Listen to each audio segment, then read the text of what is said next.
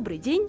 Это подкаст Центра «Благосфера» в случае необходимости, в котором мы вместе с экспертами из некоммерческих организаций обсуждаем самые разные непростые жизненные ситуации и разбираемся, что делать и куда бежать, если мы в такой ситуации оказались. Меня зовут Женя Гулбис, я продюсер подкастов Центра «Благосфера», и сегодня мы поговорим о том, как быть, если вы столкнулись с тревогой и стрессом. А в гостях у нас Марина Рис, руководитель благотворительного фонда «Просто люди», создательница проекта «Пси-просвет», Марина, здравствуйте. Здравствуйте, Евгения. Марина, ну давайте, чтобы представить ваш проект нашим слушателям, расскажите, пожалуйста, о проекте «Пси-просвет», с какой целью, для кого он был создан, обрисуйте, пожалуйста, как-то вот вашу миссию, как вы себе ее представляете. Ну, для начала надо сказать, что наш фонд, он был специально создан еще в каком-то далеком 13 году для того, чтобы помогать людям с психическими расстройствами. Мы много работали в психиатрических больницах, психоневрологических интернатах, ну, имеем достаточно большой опыт взаимодействия с этой а, целевой аудиторией. В 2020 году, когда наши прекрасные учреждения благополучно закрылись на карантин, я отлично понимаю, почему это было сделано и почему до сих пор а, они не открыты. В 2020 году а, мы смелое решение приняли, наконец, обратиться не к людям, которые давно страдают этими недугами, а обратиться ну, вот к каждому человеку, у которого возникли какие-то психологические или психические проблемы, не обязательно с диагнозом, и предложить им ту помощь, которая может пригодиться, ну, буквально каждому. А в чем заключается помощь вот просто обычным людям, которые приходят к вам с повседневными, скажем так, психологическими проблемами? Первая э, наша цель и миссия на сайте псипросвет.ру и в наших соцсетях мы рассказываем, рассказываем о том, что такое психика человека, что такое головной мозг человека, как он может э, сбоить, э, заболеть, в чем это выражается, как э, человеку можно помочь в таких случаях. Помимо такой общей просветительской информации, которую мы даем очень простым языком, мы просто люди, поэтому мы говорим простыми словами всегда, а не научным сложным языком. Ну, это замечательно. Я думаю, что это наша фишка на рынке. Помимо этого мы э, даем индивидуальные консультации. К нам может записаться на консультацию, позвонить э, или э, записаться на сайте буквально каждый человек, и он получит развернутую консультацию психолога по его личной ситуации и по тому, как э, с этой ситуацией можно справиться. Марин, а как считаете, вот сейчас, в нынешнее время, когда у всех есть причина тревожиться, стало больше людей, которые обращаются к вам за консультацией и говорят, вот мне плохо, тревожно, я в стрессе, помогите мне, пожалуйста? Парадоксально. Парадоксально в первые дни мы получили, конечно, рекордное количество звонков от всех. То есть э, в то время, когда люди испытывали острое шоковое расстройство, и это совершенно нормально, при э, ну, невообразимой ранее ситуации испытывать шок, стресс, тревогу, это абсолютно нормально. Мы получили в первые три дня рекордное количество звонков, по-моему, по, по 70 звонков в день. Это было очень много с ума сойти. То есть можно сказать, что такие организации, как ваша, находились на передовой психологической помощи в, да, этой, в этой ситуации. Да, да, действительно, мы вышли на передовую. Я сама помню, как я собиралась на эту передовую, потому что у меня пятница, суббота и воскресенье мои обычные приемные дни, очные, с группами индивидуально, и 35 человек э, в очень тяжелом состоянии. Ну, я помню, э, насколько пришлось нелегко мне и насколько пришлось нелегко тем коллегам, которые вышли работать все на линию все без исключения у нас работает 10 психологов. Мы приняли эту первую волну, и сейчас должны сказать, что ситуация нормализовалась, хотя многие люди, ну, я вижу, я наблюдаю, я общаюсь с людьми, я вижу, что люди по-прежнему переживают очень сильный стресс и серьезные последствия той, э, того шока, который они пережили. Но, тем не менее, за помощью они стали обращаться меньше, и к нам вернулась наша обычная аудитория, прежнее, можно сказать, даже количество обращений.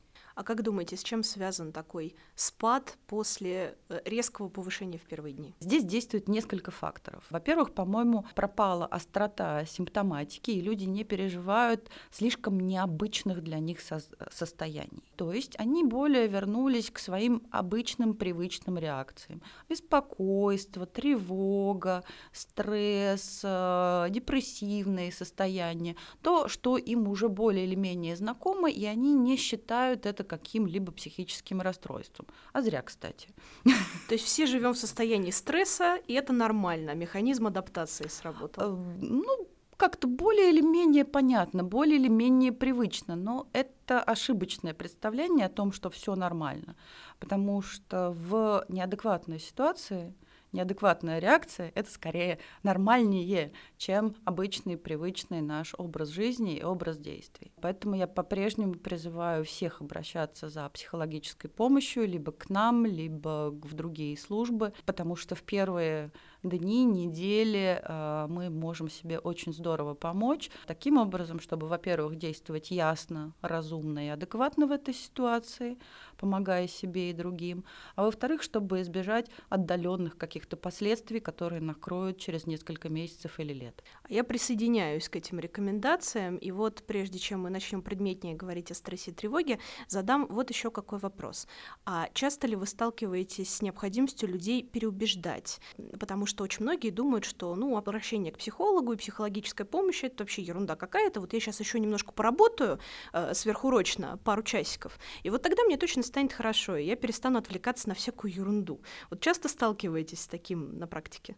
К нам приходят люди, которые уже первый шаг сделали. Знаете, помните, как программа «12 шагов» у алкоголиков, да? Осознать, что у тебя есть проблема, и ты сам с ней не справляешься, и обратиться за помощью, ну, в данном случае не к высшим силам, а к, в общем-то, обычным нормальным людям, а, которые, ну, чуть больше представляют, как решать эту проблему. То есть наша аудитория, она уже справилась с этим первым шагом, дальше уже дело техники. Что касается широкой аудитории, ну, широких масс, ну вот я тут не просто так сижу, пытаюсь кого-то переубедить.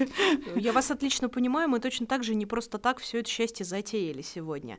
Ну, мы с вами все время повторяем слова тревога, тревога, стресс, стресс. Давайте все-таки разберемся, чтобы нашим слушателям было понятнее, что вообще такое тревога, чем состояние тревоги характеризуется, да, какова ее суть, и есть ли вообще какая-то градация, потому что мы все слышали где-то как-то, что есть, например, тревога, есть тревожное расстройство, расстройство – это одно и то же или не совсем? Есть ли еще какие-то разновидности вот этого состояния в зависимости, так сказать, от степени тяжести? Вот давайте немножко об этом поговорим и как-то поясним этот момент.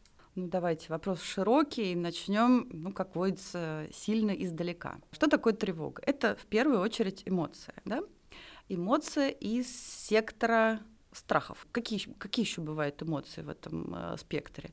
Волнение, беспокойство, тревога, ну я так их сейчас по уровням, да, по степени, mm-hmm. собственно, страх, паника, ужас. Ранжировали.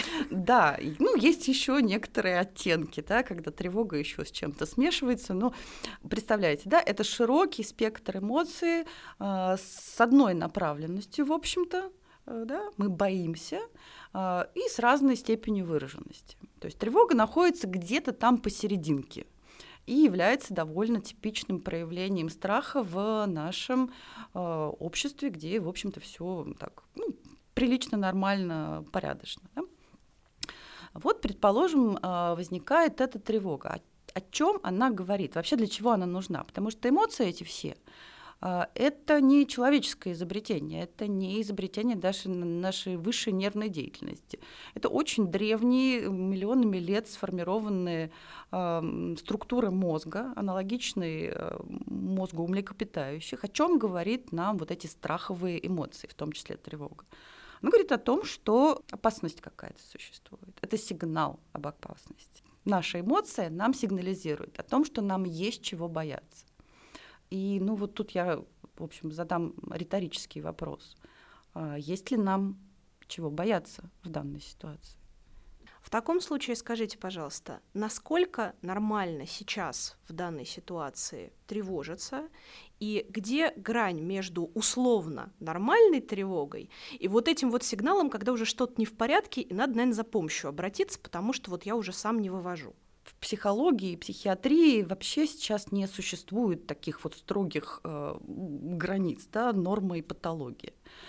И, в общем-то, в текущей ненормальной ситуации тревожиться – это, в общем-то, нормальная реакция. Меня, например, больше беспокоят люди сейчас, которые вообще не выдают никакой реакции. Ну вот, то есть так, как бревно реагируют на происходящее. Вот это более опасно, потому что явно, что реакция где-то запрятана и заторможена. для защиты себя, для адекватного восприятия ситуации, для правильного реагирования мы нормально должны немножечко тревожиться, немножечко беспокоиться. Для чего? Для того, чтобы совершать действия направленные на защиту себя, наших близких, нашего будущего, нашей жизни. Это нормально. Какие могут быть реакции? Да? Если тревога порождает реакцию, вот это хорошо. Мы чувствуем тревогу и действуем, как обычно действует в животном мире. Бей. Или беги. Беги. Нет, еще есть третья реакция. Замри. То есть замереть это тоже действие, а не, а не бездействие. Это тоже действие. Сейчас объясню смысл каждого. Если реакция бей, ну извините, мы живем в цивилизованном обществе, мы чувствуем некоторую агрессию, подъем, а, возмущаемся, гневаемся. Это нормально. Это нормально, это неплохо.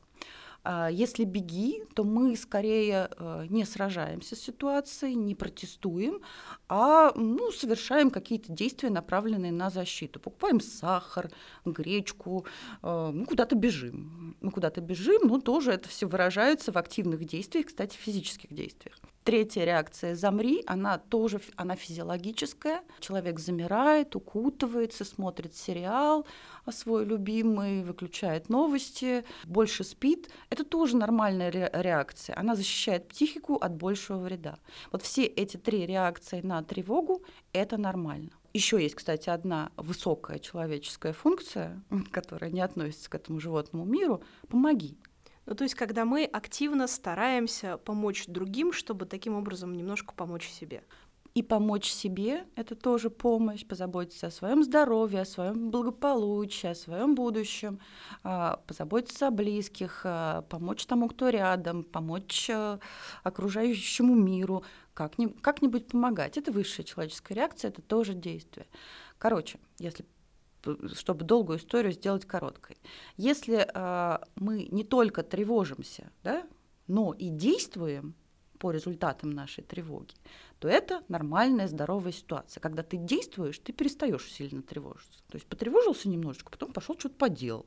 Потревожился, поделал ну, чего-то. От впечатления, что ты попытался хотя бы что-то сделать, вероятно, да? Да, ты реагируешь на ситуацию, реагируешь на нее эмоционально, действенно, интеллектуально и, наконец, физически. Когда ты действуешь, ты хоть двигаешься немножечко. Ну, ну или укрываешься в постельке, тоже ничего. Вы сейчас прям вот, э, когда ранжировали, тоже по типажам описали те четыре типа людей, которых вот лично я, например, сейчас наблюдаю постоянно. Кто-то действительно злится и с кем-то спорит, кто-то бежит что-то скупать, кто-то вообще отгораживается, говорит, вообще и новости читать не буду, и ничего не буду делать, просто буду сидеть э, в своей норе тихонечко. И, как мы выяснили, это тоже нормально. Ну хорошо, вот, допустим, мы поняли, что уровень тревоги какой-то слишком высокий, да, отгораживаемся, не отгораживаемся, с кем-то спорим, неважно. Ну вот очень тяжело стало.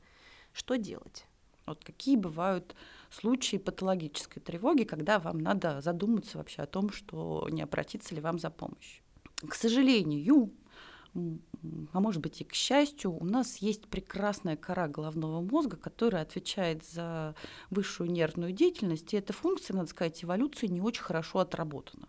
То есть мы люди, которые много думаем, очень много думаем.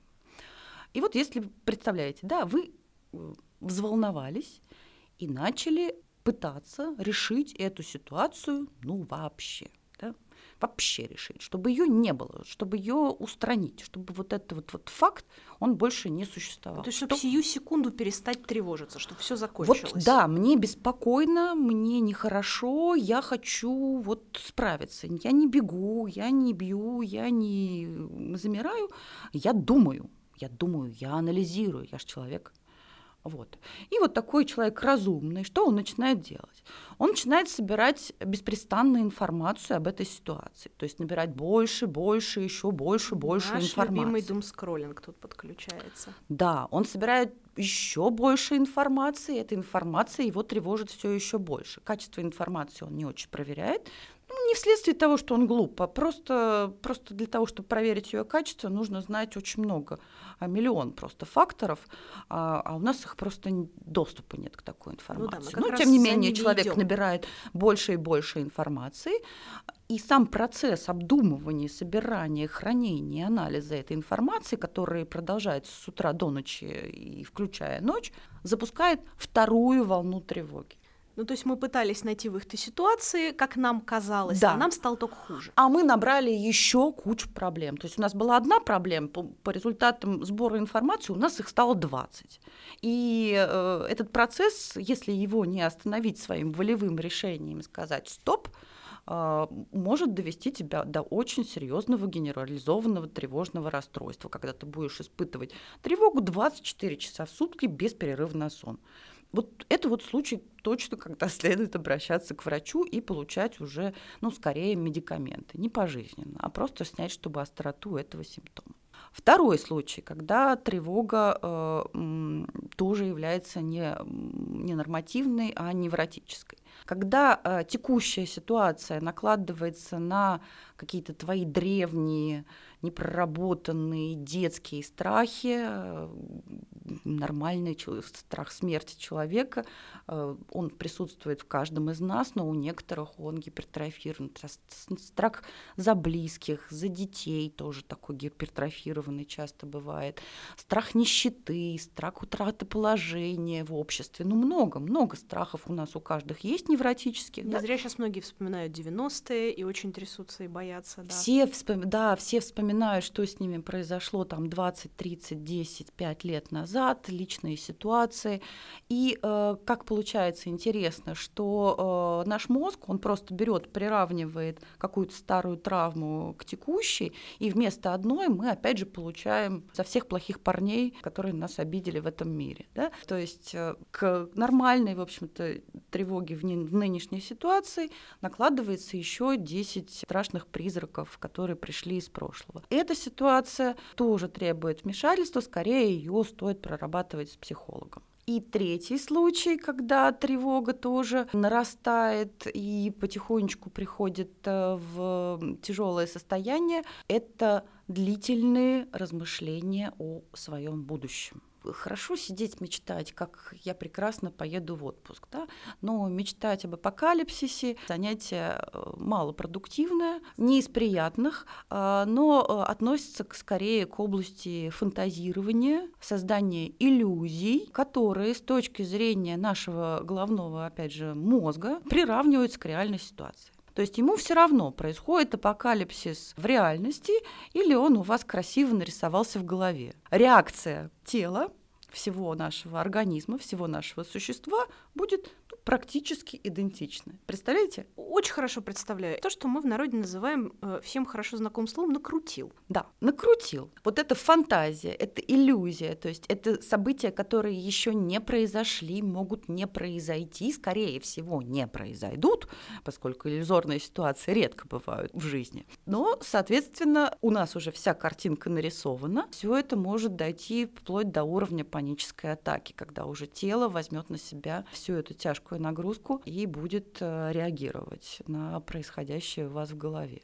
Так что вот казалось бы, да, банальная тревога, вполне объяснимая, вполне человеческая, а, но может приводить к довольно серьезным последствиям. Ну и давайте теперь все-таки поговорим о том, что делать, если мы еще не дошли до той стадии, когда нам надо, может быть, медикаментозно как-то полечиться, но все-таки поняли, что нам уже сложно справляться с тревогой, вот уже зашкаливает этот уровень. Знаете, а, это не вам решать, медикаментозно или не медикаментозно. Вот, Вот. Куда, куда бежать? Вот я понимаю, что я, допустим, вот такой тревожный товарищ, ну, я сейчас не лично о себе, да, но вот представим себе условного человека. Вот он так тревожится, что, ну, все, уже не в моготу. Что делаем? Какой у нас план действий? Если вы поняли, что уже вы не вывозите, ну, поставьте себе уже миндаль на шею, то есть вы уже э, прошли огромный шаг к признанию проблемы, которая существует. Дальше вам надо подобрать специалиста. Вы можете довольно смело прийти к психологу. Психологи неплохие диагносты.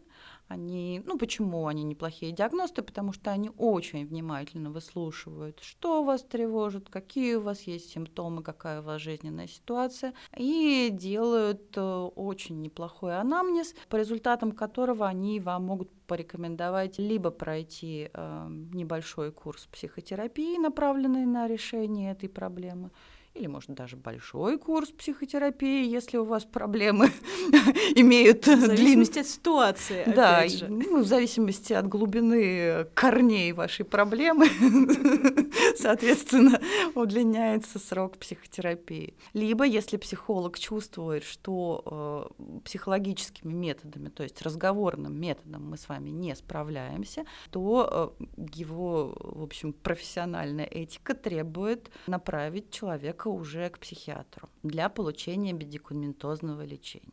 А вот, Марин, смотрите, обычно, когда люди слышат слово психиатр, они очень начинают сразу ну, боятся, что ли, да, потому что сразу думают, а я что, сумасшедший? Мне кажется, что у нас в обществе стигматизированы даже не столько люди с психическими болезнями, к ним уже более-менее толерантно уже относятся, а вот пси- психиатры и психиатрия стигматизированы намного сильнее. Ну, то есть сама область и профессия. Да, их, их боятся, э, их гнобят, э, ну, возможно, люди и совершили какие-то ошибки, но, а, в общем, не стоит так опасаться этих врачей. Почему? Смотрите, головной мозг — это все таки физическое тело. Как и любой орган нашего тела, этот орган просто может приболеть. Не заболеть, не сойти с ума, не стать душевно больным, не приболел приболел орган. Он состоит из очень многих элементов, серьезнейших элементов, ответственных за наше настроение, за наше самочувствие, за нашу жизнь. А, ну, приболел орган. Но почему бы его не полечить с помощью современных лекарств, которые тебе помогут? Потом по лекарствам есть страх, я начну принимать таблетки, и они сделают меня овощем. Может быть, когда-то в 50-х э, годах XIX века непроверенные лекарства действительно очень сильно влияли на организм, и мы с вами помним по книге «Пролетая над гнездом кукушки», как это ужасно бывает. Но, простите, уже 21 век, лекарства подбирают очень хорошо, они работают избирательно на решение вашей проблемы и золотым стандартом психиатрии, к которым стремятся а, все, все врачи по определению, а, сделать так, чтобы вы вообще не почувствовали негативного эффекта от принимаемых лекарств. Просто чтобы вам стало легче, но ни в коем случае не стало хуже от них. Ну, то есть получается, что в принципе в такой ситуации поход к психиатру это поход э, как к любому другому специалисту. Ну, конечно. Орган приболел, он не справляется. Психология наук молодая, зеленая и с не очень хорошо доказанной научной эффективностью, а, работает долго, а психиатрия может помочь вам прямо в, этом, в этот момент встать немножечко на ноги, прояснить свой разум, прояснить свое сознание, поправить настроение. Для чего? Для того, чтобы жить. Потому что сейчас нам совершенно не стоит уходить в какие-то воздушные фантазии и тяжелые тревожные состояния. Сейчас как раз время действовать. Да, сейчас жить особенно важно. Вот тут я с вами абсолютно согласна. Теперь, кстати, к вопросу об эффективности психологии. Вот Почему, например, какие-нибудь фразы в духе «ну ты не тревожься», «ну ты не накручивай», почему они не работают? Почему мы просто вот не можем себе сказать «ну перестань накручивать, ну ты чего?» Или почему мы не реагируем, когда там родные наши или друзья нам так говорят? Иными словами, почему разговор с другом не поможет, а вот разговор с психологом, да, поможет обязательно? Если бы это все так просто работало, то, простите, не было бы вот этой всей огромной индустрии, понимаете? Если бы все это лечилось просто простой силой воли, да, угу. не буду тревожиться ну и, ну и взял и перестал. Просто жизнь показывает, что для многих это далеко не очевидно. Очень часто мы сами в свой адрес слышим вот эти фразы «да ты не тревожься», а у тебя проблема как раз ровно в том, что ты не можешь просто взять и перестать тревожиться. Хочется просто эту мысль донести, чтобы люди понимали, что ну не работают такие фразы. Вот оно так, оно так просто действительно не решится. Мозг одного конкретно взятого человека, он по объему памяти и сложности своего устройства примерно равен всем компьютерам этого мира, да? если их систематизировать. И вот разобраться, на какую там кнопку нажать, э, что надо передумать, переделать и переформатировать для того, чтобы снять эту тревожную реакцию, это, простите, э, куча работы. Работы вас как клиента, работы психолога и еще при поддержке костылики э, психиатра. Сложнейшая, уникальнейшая в каждом случае задача. Это ну, сложнейший компьютер, а вы предлагаете взять кувалду так, бум, перестань. Ну, не работает. Ну вот и это как раз было важно проговорить, чтобы люди это прекрасно понимали. Ну хорошо, первую ступенечку мы прошли, да, мы Я поняли. вас убедила. Да, да, меня-то как раз здесь в этом отношении убеждать не нужно. Прошли первую ступенечку, поняли, что нам тревожно. Что делаем дальше? Каков дальше наш план действий. Мы все просвете, чтобы недолго думать э, над этими сложными вопросами, как жить теперь. Кто виноват и что делать, да, как в русской литературе. Да, мы разработали очень простую программу, назвали ее ну, незамысловато «Пять шагов», сперев это у тех же самых анонимных. На самом деле у нас немножечко друг, э, другая, она попроще и э, как-то попрактичнее. Значит, первое, если вам нужна помощь, то э, найдите источник, где вы эту помощь получите. В принципе, вам для начала нужна первая консультация. Да, когда вы, вы какой-то разумный человек, будь то психолог или психиатр или иной специалист в этой сфере, возьмет вас за руку и просто порасспрашивает внимательно, потому он будет свидетелем вашей ситуации и иметь объективный взгляд на нее. Это первое. Где-то надо попросить фом- помощь. Обращайтесь в психологические службы, благо их сейчас очень много, в том числе онлайн. Обращайтесь на телефоны доверия. Ну, в частности, можно воспользоваться нашим телефоном э, службы Псипросвет и записаться в консультацию к нам совершенно бесплатно. Второй шаг. Вместе со специалистом вам обязательно надо разработать программу действий. Если вы просто поболтали со специалистом, и специалист сказал, ну пока, а, то в данной ситуации это не самый хороший, не самый хороший выход. Обязательно должна быть какая-то программа действий. Мы подбираем лечение. Это может быть психотерапевтическое лечение, работа с психотерапевтом в течение какого-то времени. Это может быть психиатрическое лечение для подтверждения или, или устранения э, сомнений в вашем психическом здоровье в данный момент. И, соответственно, подбор медикаментов. Третьим шагом будет прохождение этой программы лечения и составление уже программы самопомощи. То есть недостаточно беседовать со специалистами, недостаточно пить лекарства, надо приложить усилия для того, чтобы нормализовать свою жизнь. Третий шаг – это самопомощь. Ну, то есть работаем все вместе, не только специалист, но еще и мы сами в обязательном порядке. Сами должны ежедневно, ежечасно совершать некие шаги для э, нормализации своего состояния. То есть мы уже активно сами включаемся в процесс своего выздоровления. Если и по результатам этих трех шагов э, мы не нормализовались, то, вероятно, нам потребуется еще помощь сообщества, то есть потребуются люди, группы поддержки, близкие, близкие люди, с которыми мы сможем активно э, взаимодействовать и э, помогать себе э, с помощью других то есть постоянно быть в взаимодействии с другими людьми. Ну и последний, пятый шаг, он уже больше э, относится к практическим действиям, э, которые мы совершим, чтобы вернуться в нормальную жизнь. Это может быть поиск работы, это может быть поиск досуга, ну, в общем-то, нормальная социальная жизнь, которая ну, к тому моменту уже должна быть налажена. Давайте немножко еще по этим шагам пробежимся. Выбор психотерапевта. Наверняка ведь может быть такое, что специалист по какой-то причине не подошел. Как не ошибиться или как не отчаяться, если вы немножко со специалистом друг друга или не поняли, или просто поняли, что вы друг другу не подходите. Знаете, а, мои профессора, они говорят, что подбор а, терапевта — это посерьезнее, чем муж себе найти. Пожалуй, соглашусь. Судя по тем историям, которые я просто вот даже в обычной жизни очень часто слышала, там от друзей, от знакомых, от кого угодно. Но не всегда это легко. Мы можем на словах сказать, вот найдите специалиста.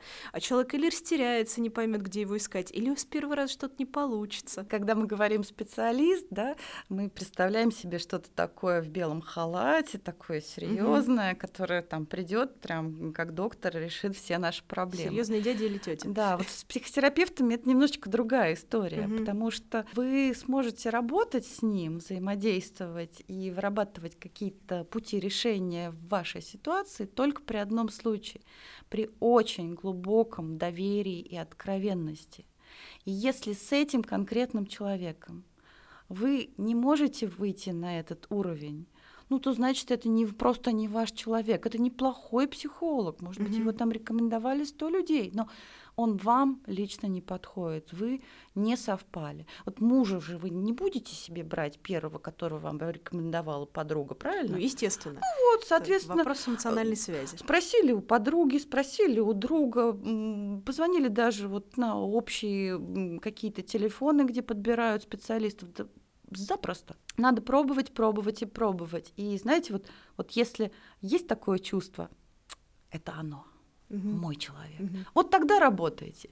А если вы чувствуете отгороженность, э, неловкость и прочее неприятное, ну зачем себя мучить?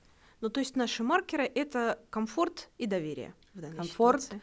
Комфорт, доверие, эмпатия. Насколько важно при психологической реабилитации вести здоровый образ жизни, налаживать режим, это тоже входит в методику? Или, ну как-то, забиваем не обязательно? Но ведь нужно же, правда? Да, мы называем э, это все техниками самопомощи и псизож. Наш термин сами придумали.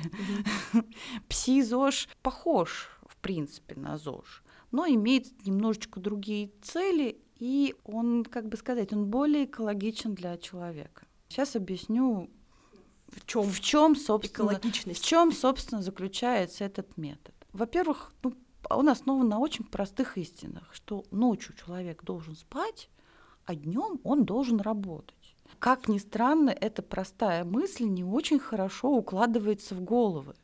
А, многие люди воображают себя совами. Нет, люди, вы не совы. Вы только кажетесь. Не сова, а человек со сбитым режимом. Вы человек из там происходящий от млекопитающих приматов, и приматы отнюдь не ночные жители. И что бы вы себе не воображали по поводу активной ночной жизни, которую вы ведете, не пройдет. Миллионная эволюция говорит вам, что вы должны спать. А если вы спите вместо того, чтобы ночью спать, спите днем, то весь ваш, опять же, миллионный э, организм э, этому чрезвычайно противится. И спите вы плохо, неэффективно, не восстанавливаетесь. Поэтому первое правило псизош нормализовать сон и бодрствование. Заметьте, да? сон целыми днями это тоже не самая хорошая штука. Спать надо ночью, днем надо не спать тоже ведь вещи какие-то неоднозначные. Да? Как это сделать? Ну, опять же, вот, вот этот вот призыв «джаз дует» не всегда работает. Не, да, всег, не всегда такое. работает. Если мы, в принципе, можем объяснить э, человеку, что да, это имеет смысл, он с нами согласится. Перемена режима — это то э, мероприятие, я бы сказала, большое дело, которое невозможно совершить вот прям за один денечек. Э, ритмы жизни, такие свернутые, они выправляются на правильные рейсы в течение нескольких недель, маленькими промежуточками по 15 минуточек. Э, вводится какая-то дисциплина, но, поверьте, это приносит сразу облегчение. Если мы ночью глубоко хорошо спим, у нас есть время переработать все тревоги, все беспокойства прошедшего дня, мы просыпаемся уже с чистой головой. У нас есть прекрасные, как они называются, магниевые пробки, которые вылетают ночью, представляете? И они подтирают нам все лишнее в оперативной памяти. И мы просыпаемся с более свежей головой, готовые к и восприятию информации, и переработке, и к активным действиям. Если мы не спим нормально ночью, то, извините, мы просыпаемся утром с той же самой нагруженной головой, с какой мы вчера и уснули. Ну, то есть только проснулись, а уже устали. Хорошо, сон, допустим, нам худо-бедно удалось нормализовать. Что еще мы можем сделать в рамках ПСИЗОЖ, чтобы себе помочь? Второе. А, это называется очень красиво биосоциальные ритмы. Очень красиво. Красиво, но, непонятно. Э, Давайте разбираться. красиво, но совершенно непонятно. А, помимо того, что мы спим и бодрствуем, да, еще важно а, качество жизни, которое мы проводим в дневное время. Работа, отдых. работа, отдых. В жизни человека обязательно должно присутствовать и то, и другое. Причем отдых это не спать, еще раз, спим ночью. Мы ни в коем случае не спим днем, а отдыхаем. А, как говорят мои учителя, лучший отдых это перемена видов деятельности. То есть помимо умственной деятельности у нас должна быть физическая деятельность. Извините, завтрак, обед и ужин, перерывы, какая-то творческая деятельность, общение. То есть старайтесь сделать себе день насыщенным, но разнообразным. Если мы по 12 часов в день работаем, я вообще не удивляюсь, э, что мы не можем выйти из состояния стресса никогда. Это невозможно. Ну, то есть вот это как раз к вопросу о том, ну вот я сейчас еще пару-тройку лишних часов поработаю, и все пройдет. Нет, не пройдет, потому что вид деятельности не меняется. Вид деятельности меня, не, не меняется, мозг становится неэффективным, вы работаете больше, вы работаете труднее, вы затрачиваете большее количество энергии на выполнение одной задачи. У вас получается все хуже и хуже. Плохие результаты добавляют вам стресса, но здрасте. Мы вполне в рамках нашего восьмичасового или там девяти, даже десяти можем себе устроить эти перемены, хотя бы переключение на что-то другое. То есть поработали, посидели с коллегами, попили кофе, поболтали. Зашли, кстати, в интернет, почитали новости. Ничего страшного. Ходите, читайте новости. Это необходимо, это нужно сейчас человеку. Информационный вакуум только добавит вам страхов. Я, кстати, вот хочу подчеркнуть это. Да? Многие говорят, давайте мы отключим все новости, отключим все каналы информации, нам станет хорошо. То есть не отгораживаемся? Нет, ни в коем случае нельзя уходить из реальности. Мы должны узнавать новости, мы должны размышлять над ними.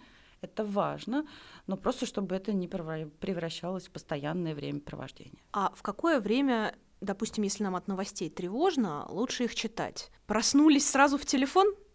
Или нет? Это, кстати, очень индивидуальный вопрос. Вот что кому делать, а, я бы не расписала ни вам, ни кому другому угу. график дня. Надо, угу. надо послушать себя, в какое время мне что лучше делать. Я могу про себя сказать.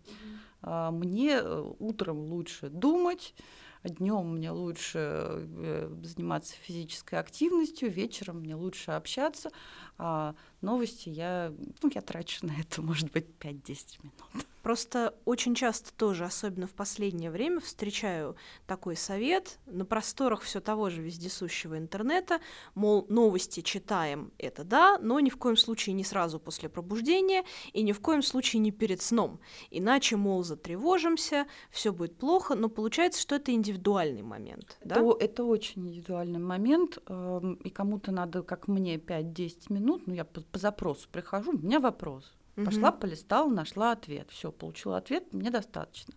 Кому-то, наоборот, надо поплавать, посмотреть, повариться в этом. Решайте, вот решили для себя, у меня есть полчаса, я посмотрю новости. У меня есть час, я час буду смотреть новости. Хорошо, у меня есть два часа, я два часа буду читать и еще их обсуждать с кем-нибудь. А если мне, например, тревожно, то я эти два часа употреблю на что-нибудь еще более приятное или полезное. Думайте, думайте, что, mm-hmm. что помогает, потому что нету здесь э, универсальных рецептов. Попробовали одно, помогло, попробовали другое, не помогло.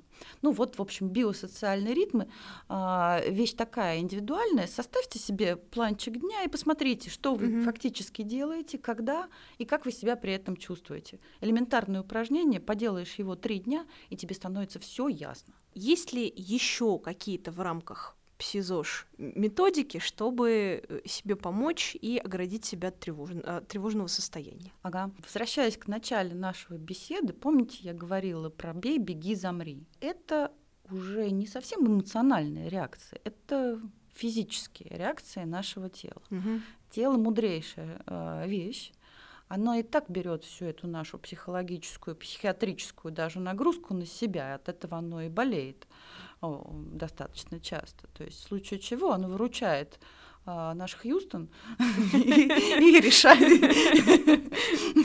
беря, грубо говоря, принимая а, проблему на себя. То есть тревога — это такой вот тот самый сигнал, Хьюстон, у нас проблемы, а дальше тело уже включается в процесс и начинает эту проблему решать. Да, тело, оно стремится решить эту проблему своими средствами. То есть я оказалась в опасном месте, я оттуда сбегу быстро-быстро-быстро, возьму ноги в руки и побегу. А вот, соответственно, движение, отработка стресса и тревоги в виде движений очень здорово помогает. Во-первых, перестаньте сидеть, начинайте ходить. То есть вот это вот тревожные ходилки, они мог, мог, могут выглядеть не очень хорошо, да, человек ходит туда-сюда, руками там размахивает, но вот это лучше, чем замереть перед экраном. Это намного лучше. То есть даже просто походить а в состоянии тревоги это хорошая реакция. Если идет э, такая сильная тревога, что невозможно дышать, то необходимо продышаться. Понимаете, там уже нарушается баланс кислорода и углекислого газа, и если не восстановить дыхание, ну, вы подвергаете себя опасности. Дышим на 2-4. Раз-два вдох, раз, два, три, четыре выдох. Ну, то есть глубокий вдох, медленный выдох. Короткий вдох и длинный выдох. Раз, два, Раз, два, три, четыре. Раз, угу. два, раз, два, три, четыре. А, буквально 15 раз достаточно, чтобы вернуть нормальный ритм дыхания. Что еще можно сделать? Если мы чувствуем острый стресс, острый стресс, то другая стрессовая реакция может его перешибить. Стрессовая реакция, я имею в виду физическая реакция. Холодная вода. Холодный душ принять, например. Просто лицо умыть. Угу. Холодный душ еще лучше, но как минимум сполоснуться холодной водой, острую стрессовую реакцию отрабатываем.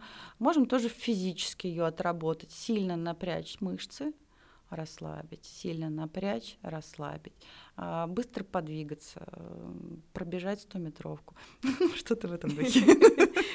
Но это уже такие прям конкретные техники самопомощи, чтобы наши слушатели их тоже себе как-то усвоили. Запоминайте, запоминайте, нужно телесно отреагировать. Или если, например, у вас уже от истощения, от постоянной тревоги наступила э, депрессивная реакция, позвольте ей быть, закутайтесь в плед, посмотрите сериал, погрустите даже, поплачьте. Это тоже телесные реакции, которые помогают вам переживать и проходить через тяжелое состояние. То есть плакать тоже нормально и нужно иногда, и Ой, важно. Э, мне кажется, что плакать это самое лучшее. самое нормальное из того, что мы сегодня обсудили. Такой вопрос, мне кажется, он сейчас очень многих интересует. Как разговаривать с тревожным человеком? Вот очень тревожным, который прям накручивает, переживает, может быть, даже э, испытывает какую-то агрессию.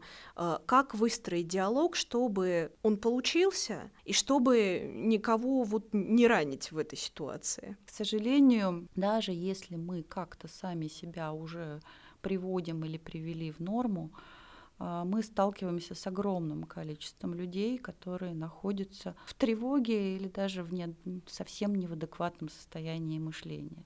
Мы, конечно, можем это понять и объяснить, а, но взаимодействие а, с людьми выстраивать сейчас очень сложно, и в их число могут попасть даже наши самые близкие да. люди, наши родственники. Это, конечно, очень непросто. Значит так, я вам что скажу? Не берите на себя лишнего. Угу. Если у вас диалог не получится, значит не получится. Ну вот, а допустим, если это родной человек, с которым мы живем на одной жилплощади, да. и приходится как-то все равно коммуницировать, хотя бы по бытовым вопросам. Да. Мне кажется, вот что во времена ковида была эта проблема, когда все жили вместе в куче, никто никуда не выходил, все тревожились, и всем надо было как-то выстраивать коммуникацию. И сейчас, ну, мы, конечно, все не сидим в одной квартире 24 на 7, но все тревожимся все равно. Еще раз повторяю, не берите на себя лишнего. Нет, я скажу, наверное, достаточно еще пожестче, как, как говорим мы, психологи. Никогда не входи в структуру бреда.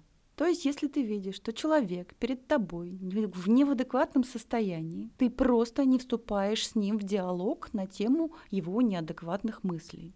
Ну, я надеюсь, что мысли по поводу яичницы, убора мусора и тому подобных бытовых вопросов не вызывают у вас еще такую сильную тревогу. Но будем, будем надеяться, что все мы до этого еще не дошли. И не дойдем. Да, такие, такие вопросы вы как-то раньше решали. Я думаю, вы продолжаете их решать достаточно успешно. То есть яичницу жарите и едите ее все-таки. Да? А, тревогу у вас вызывают совсем другие вопросы. А, политические, экономические, футурологические, астрологические и тому подобное. И не надо, если вы видите, что рядом с вами человек в данный момент не в адеквате, не надо входить в структуру этой, этого бреда. Если вы не послушаете мою рекомендацию и попытаетесь выстраивать диалоги, ну, через некоторое, некоторое время, непродолжительное, вы заметите у себя интересный такой симптом, э, психиатрический термин сейчас скажу, индуцирование э, перевожу заражение. Ну, то есть это к вопросу о том, что не будите спящую собаку. Да, вы, вы просто можете заразиться. Вы можете заразиться и агрессией, и тревогой, и, и паникой, и, не, неадек... легко. и неадекватным мышлением. Вы придете в нормальном состоянии, в желании пообщаться и, может быть, как-то помочь, а выйдете, выйдете с порушенной головой. Ну, то есть в первую очередь бережем себя. В первую очередь бережем себя. Наш здравый смысл, здравый смысл каждого человека — это сейчас величайшая ценность в нашем обществе, дороже сахара. Ну и каждый, соответственно, будет помогать себе сам, в зависимости от того, насколько он осознал наличие и степень проблемы. Э, ну, естественно, в первую очередь мы отвечаем за себя. Нам не просто так э, вручили это тело, нам не просто так вручили тот самый головной мозг, который я сегодня часто упоминаю, этот Хьюстон. И давайте наведем порядок у себя в Хьюстоне, и после этого уже будем пытаться помочь кому-то другому.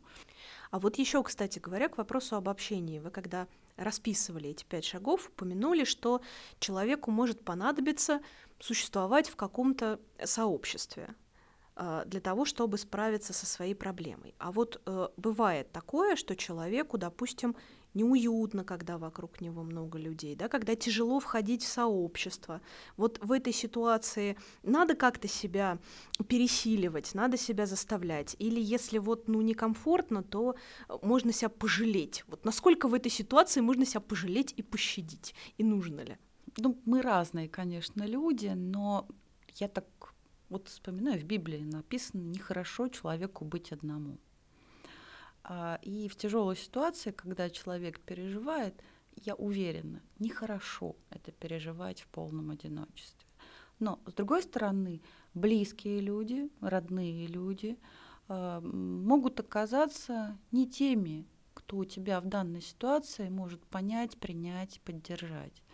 Э, нужно искать единомышленников, нужно искать своих. Вот как бы это ни звучало э, трудно, но это очень важно найти своих. А очень многие в этой ситуации тоже теряются и не понимают, куда кидаться. Какие-то группы, э, допустим, психологической взаимопомощи или там общение в интернете в группах по интересам.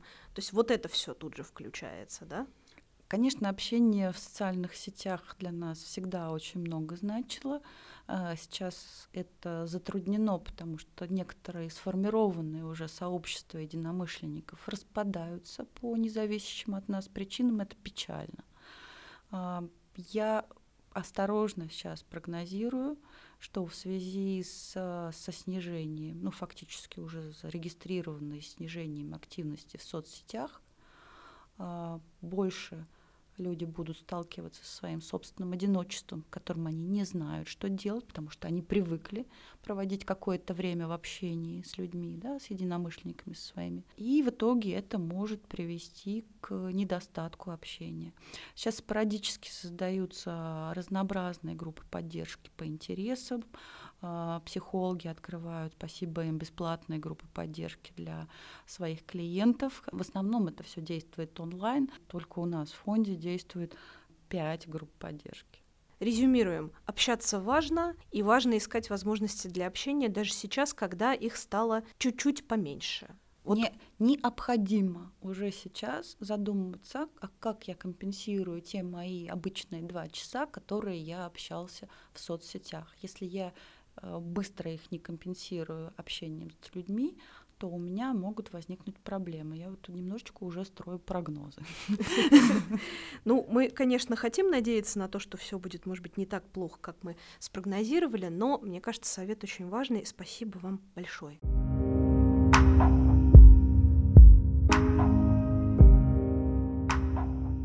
Ну что же, спасибо вам большое, Марина, за такую подробную инструкцию. Будем очень надеяться, что нашим слушателям она пригодится, что тревожиться они будут гораздо меньше. Ну и давайте в качестве завершающего аккорда еще раз всем напомним, как вас найти. Да, я напомню, что в гостях у нас была Марина Рис из благотворительного фонда «Просто люди», руководительница проекта «Пси-просвет». Если что, как вас найти, как до вас достучаться до, до проекта «Пси-просвет», чтобы получить психологическую помощь? А, большое спасибо вам за такую возможность поделиться своими мыслями, наработками нашей программы. Для меня это, конечно, большая честь и шанс, а, что больше людей услышат о нашем проекте и получат адекватную помощь. Это главное а, главная наша миссия, для чего мы а, работаем. Найти нас очень просто. псипросвет.ру, где вы найдете все контактные телефоны, формы записи, а, ссылки, кучу полезной информации. А, приходите на наш сайт, мы там вам всегда рады и находимся в непосредственном взаимодействии с каждым обратившимся. Мы тоже были очень рады сегодня э, вас у себя принять. Нам тоже кажется, что очень важно, особенно в данной ситуации, э, до людей доносить, как они могут себе помочь и кто может им помочь еще. Так что еще раз вас благодарю за такой подробный рассказ. Ну, а это был подкаст Центра Благосфера в случае необходимости. Спасибо большое всем, кто нас слушает. Слушайте этот и другие наши подкасты. Как это делается? Третье место, не пустой звук. И а вы знали? На любой удобной вам подкаст-платформе. Надеемся, что в ближайшее время меньше их не станет. Ну, разве что совсем чуть-чуть. А, оставайтесь на связи и услышимся в следующих выпусках. Всего хорошего.